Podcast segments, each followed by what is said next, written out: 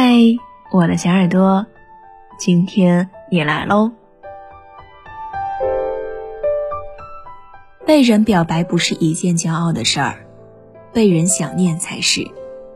袁薇雅的《说散就散》这首歌，评论区里有四十多万个爱而不得的伤心人，他们感谢前任，感谢对自己的伤害和爱，他们偷偷表白，留下名字的缩写和一句“我喜欢你”。他们不舍又不甘，明明放不下，却又不敢联系。但无一例外的，他们在留下某条评论的时候，脑海里都在想念一个人。我曾对朋友说过这样一句话：如果有个人对你说“我喜欢你”，请你晚点再相信，可能第二天酒醒了，情绪平复了，他就忘了。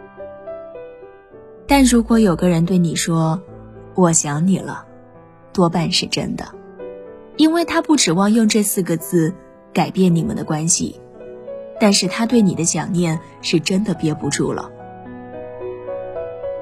小耳朵小易说，第一次发现自己喜欢上一个人，是在一天之内给他发了八次在干嘛，抑制不住的想念，让他时刻惦念着他的一举一动。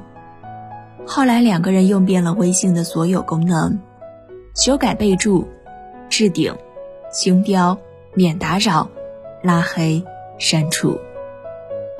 偷偷想念就成了一件特别难的事儿。再后来，小易离开了那座城市，换了一种生活，却还是在路过便利店时想起两个人吃夜宵的场景。每逢下雨的时候。总想问问他带没带伞。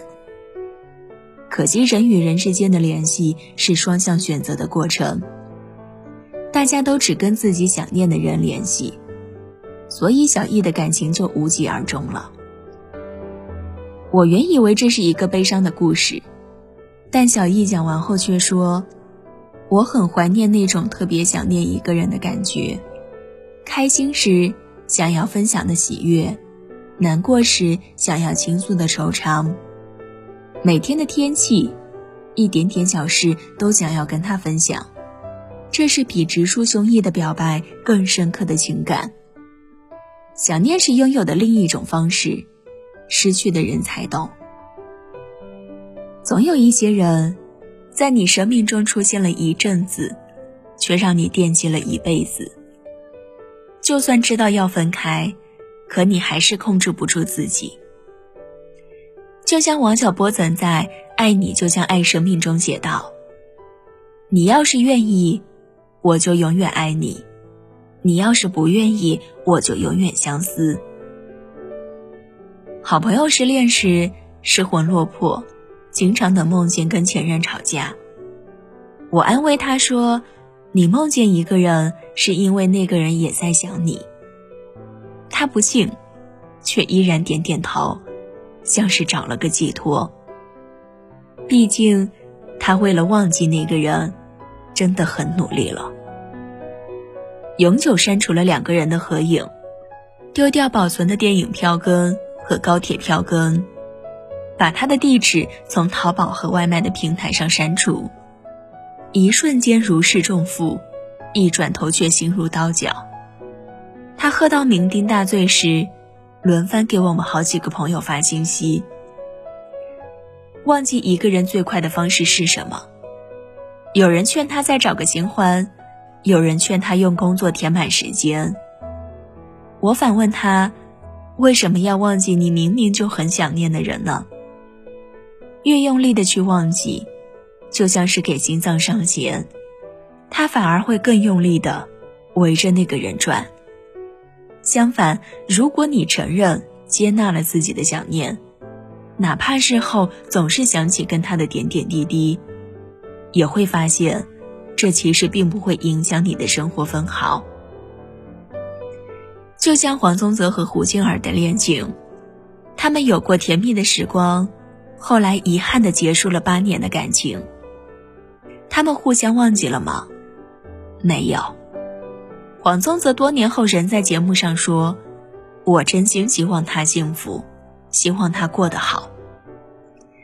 即便分开，黄宗泽最爱的人依然是胡杏儿，最想念的人也是他，只是这份想念变成了最真诚的祝福。生活总想教你做个不动声色的大人，不准你情绪化，不准偷偷想念，不准回头看。